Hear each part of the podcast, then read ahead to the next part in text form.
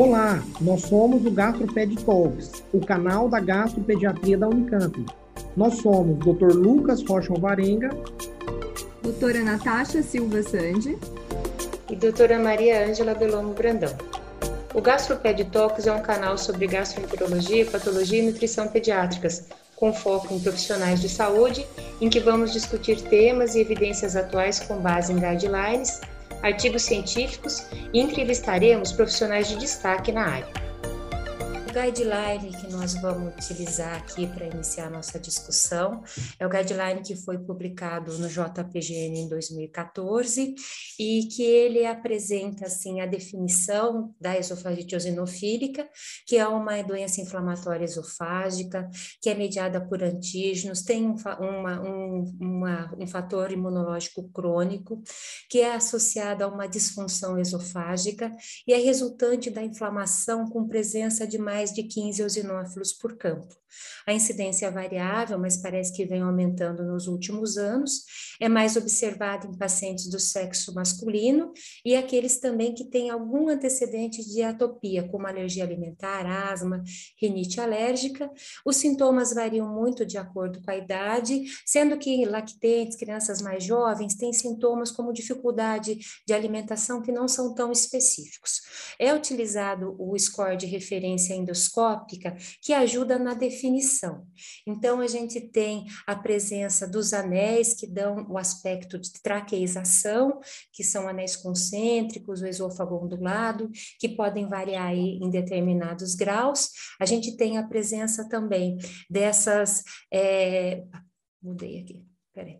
É desculpa pessoal, é, da presença dos do, dessas manchas esbranquiçadas, que também podem não estar presente até ser bem intensas, além das linhas verticais formando sulcos longitudinais em variados graus, e também o estreitamento do calibre do esôfago, que pode ser uma redução no diâmetro, fazendo que a maior parte pareça um esôfago tubular, e o esôfago em papel crepom, que é a fragilidade ou laceração da mucosa na passagem do aparelho, mas não quando você faz a dilatação.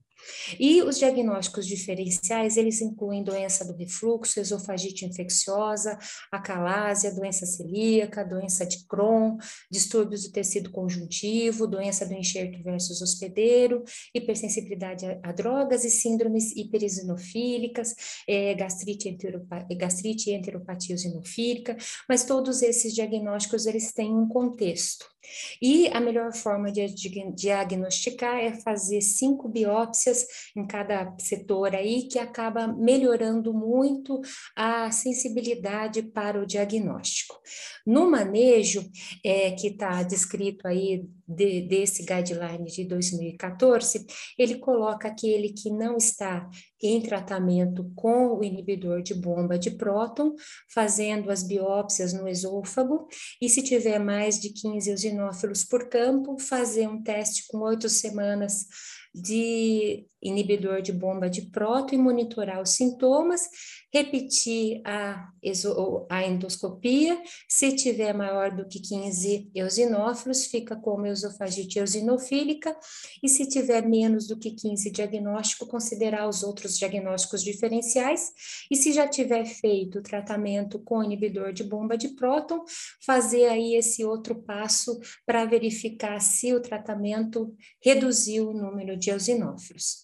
Confirmado, então, o diagnóstico de esofagite eosinofílica, considerar a história de alergia e a presença de testes alérgicos e discutir as opções terapêuticas, e que incluem dieta de eliminação, a dieta voltada para alguns alvos, a fórmula de aminoácidos, e também o uso de esteroides tópicos, e aqui ele coloca raramente esteroides sistêmicos. E monitorar os sintomas e repetir endoscopia de 4 a 12 semanas. Se não tiver a resolução, provavelmente uma baixa aderência, e você deve adaptar o tratamento, e se tiver uma resolução, tentar retirar as drogas, fazer introdução dos alimentos e o, e o, e o segmento vai se dar com endoscopias é, é, de repetição aí. Um pouco mais recente saiu essa revisão que inclui adultos e crianças no, no JC, Journal Alérgico Clínico Imunológico, que é de janeiro e que mostra um, um, um, um fluxograma, né, onde que a suspeita da esofagite eosinofílica tem que investigar e ver se o contexto é secundária a outras causas, inclui também aquilo que a gente já citou, né, principalmente o, a doença do refluxo, e no caso de ser uma esofagite eosinofílica, a terapia medicamentosa seria com inibidor de bomba de prótons e fazer o uso de corticosteroides tópicos, e a dieta de eliminação seria a dieta empírica, a dieta com fórmula alimentar e alguns testes direcionados para alergia. E se houver resposta, fazer a manutenção da terapia. E naqueles que precisam de dilatação esofágica, porque eles têm uma estenose, fazer a dilatação.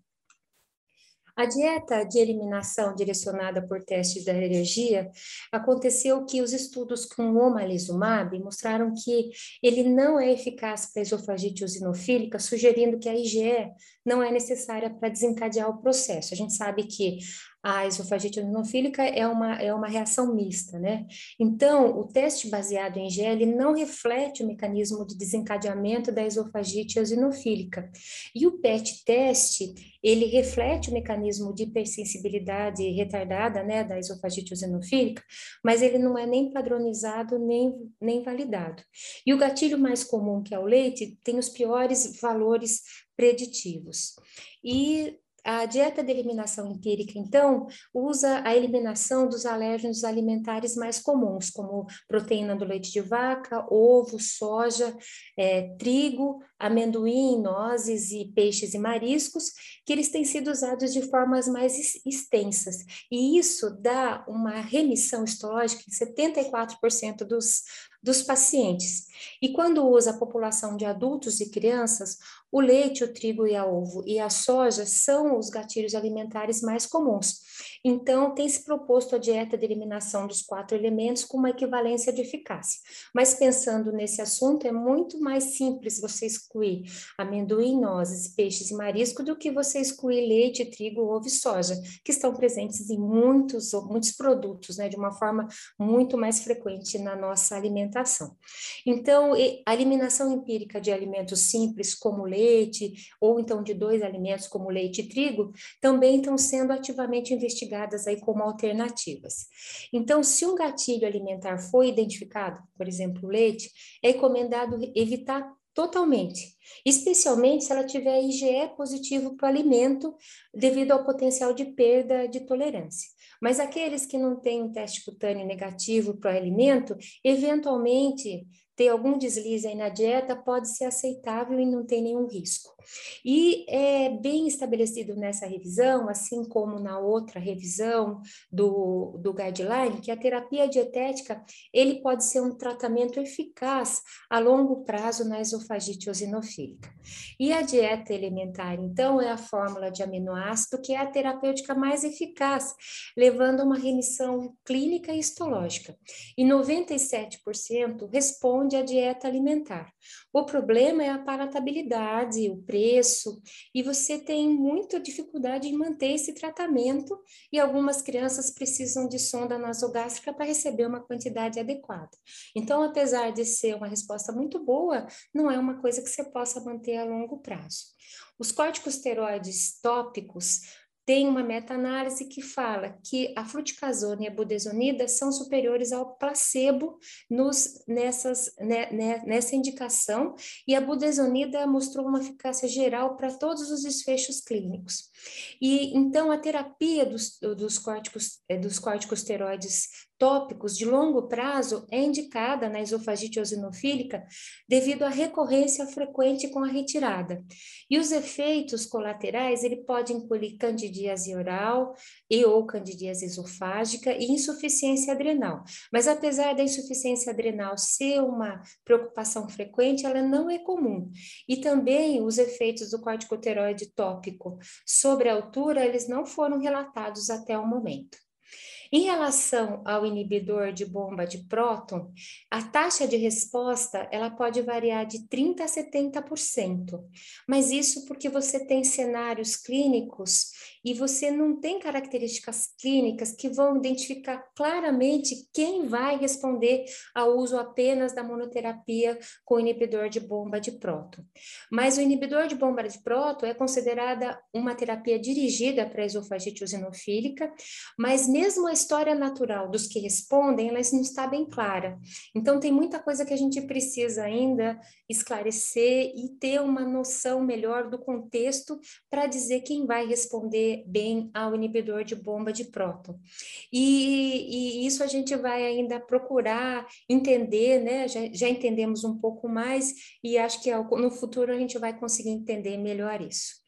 O diagnóstico, então, seria é importante fazer a realização reiterada mas a gente tem essa preocupação frequente com as anestesias de repetição. Isso é, foi bastante discutido no último congresso. A gente tem um pod que fala sobre isso também, que fala sobre as alternativas para evitar que as crianças façam essas endoscopias e, consequentemente, as as, as anestesias de repetição, que é fazer a citoesponja, o teste do fio esofágico, a escovação esofágica, que são métodos promissores para tentar substituir a endoscopia no segmento da resposta terapêutica da esofagite eosinofílica. Isso é importante porque no guideline ele coloca mesmo de fazer as endoscopias de repetição, né? Mas a gente tem que ver qual que é o custo que isso vai ser para a criança. E uma coisa que é interessante também é outra tomografia endoscópica, mas isso a gente certamente tem a experiência maior aí em adulto, porque ele vai poder observar o espessamento das camadas mais profundas do esôfago e a fibrose da mucosa e da submucosa e a hipertrofia do músculo liso, ele vai causar uma diminuição da complacência do esôfago e isso vai contribuir para que você tenha o sintoma de disfagia, mesmo quando você não tem uma estenose identificável. O endoflip, que é uma técnica que usa uma sonda de imagem luminal endoscópica, ele demonstra que a complacência da, da parede esofágica está ligada à remodelação esofágica. E tem dois estudos pediátricos que mostram que a área de secção transversal esofágica e a complacência, eles podem estar associados com inflamação eosinofílica, com remodelamento epitelial e com a fibrose subepitelial em crianças. E a remodelação esofágica é, é uma progressão aí da esofagite eosinofílica que também resulta em estenose quando não tratada ou quando o paciente não responde à terapia. E quem melhor responde à terapia são as mulheres e as que têm resposta inicial à terapia. E e isso, para evitar que você chegue na remodelação esofágica, na estenose, quanto mais cedo você tratar a doença, melhor. Aqueles que já apresentam estenose no diagnóstico, você vai ter mais dificuldade, vai ter uma resposta insuficiente ao corticosteroide tópico e você vai ter uma necessidade de dilatação repetida. A dilatação endoscópica, então, é quando você tem a presença de estenose provocada pelo, pela esofagite eosinofílica no, no fenótipo fibroestenótico. É uma prática segura, deve ser realizada com cautela, né? Porque você pode pode ser aquela mucosa em papel crepom, que tem uma maior friabilidade, o risco de lacerações ou perfuração é baixo, é menor que 1%, né? Aqui a gente tem um exemplo da dilatação por balão. O prognóstico, então, a, a, é um, o que a gente pode dizer é que é uma doença crônica, que requer uma terapia crônica na maioria dos pacientes. O objetivo da terapia não é apenas melhorar os sintomas, mas a gente, como pediatra, a gente pega as crianças bem no começo, se fizer o diagnóstico, você pode prevenir a progressão da doença e principalmente das complicações que são decorrentes. E tanto a terapia medicamentosa quanto a dietética, elas podem atingir esse objetivo e você entender a história natural, os preditores é, dos diferentes fenótipos, identificar o melhor método da identificação dos gatilhos e também desenvolver avaliações não invasivas do esôfago. E para o futuro, tem essa é, essa, essa publicação, que essa aí é um pré-proof agora de 2021, que fala dos MABs. Lógico, os MABs, eles precisam aí, né, ser melhor estudados, e ele coloca o mepolizumab, é uma revisão que fala que tem mais estudos em adultos, e o reslizumab, que foi estudado num ensaio randomizado com placebo em 270 226 adolescentes e 138 crianças menores que 18 anos, e ele não conseguiu demonstrar melhora clínica após o tratamento, mesmo com variadas doses, né?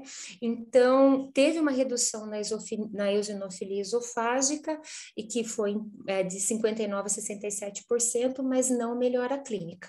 Então, ainda a gente tem muito que realmente entender da fisiopatologia da doença, e os MABs aí talvez tenham alguma, algum papel no futuro, né? Mas ainda precisa de mais estudos, né?